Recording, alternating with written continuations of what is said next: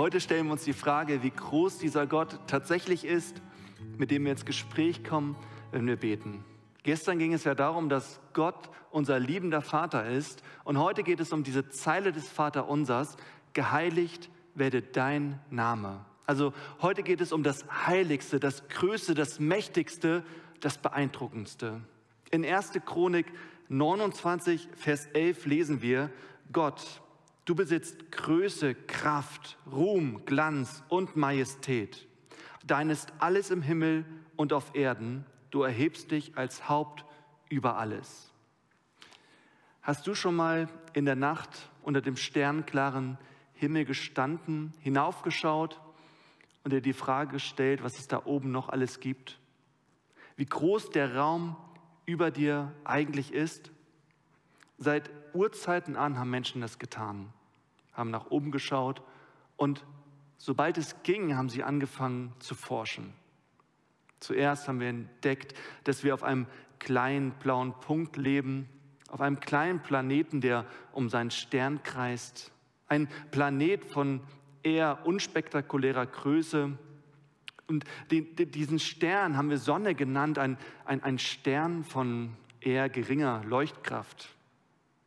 Es gibt weitaus hellere Sterne da draußen, zum Beispiel den Eta Carinae, der millionenfach heller strahlt als die Sonne, oder den UY Scuti, der eine fünf Milliardenfache Leuchtkraft unserer Sonne besitzt. Natürlich sind diese Sterne weit weg von uns, ansonsten würden wir sie nicht nur als kleine Punkte am Himmel erkennen. Unsere Galaxie ist voll solcher Sterne. Jede Galaxie besitzt circa 100 bis 400 Milliarden Sterne. Und die Galaxien selbst sind unzählig. Wie groß muss da das Universum sein? Wissenschaftler haben sich diese Frage gestellt und ausgerechnet, dass es im Universum 406 Trillionen Sterne gibt. Eine unfassbar große Zahl, die wir Menschen uns gar nicht vorstellen können. Aber so schwer ist das gar nicht. Es gibt so viele Sterne im beobachtbaren Universum, wie es Wassertropfen in den Meeren dieser Welt gibt. Oder wie es Sandkörner an dessen Stränden und in den Wüsten der Erde gibt. Aber äh, selbst diese unfassbare Zahl stellt nur das beobachtbare Universum dar das, den Bereich des Universums, über den unsere Teleskope nicht hinausblicken können. Vermutlich ist das wirkliche Universum noch mal viel viel größer. Und angesichts dieser Größe der Schöpfung, wie groß muss da der Schöpfer sein? In Psalm 145 Vers 3 lesen wir: Groß ist der Herr.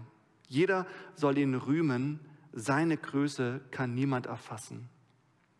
Und Römer 11, denn von ihm kommt alles, durch ihn steht alles und zu ihm geht alles.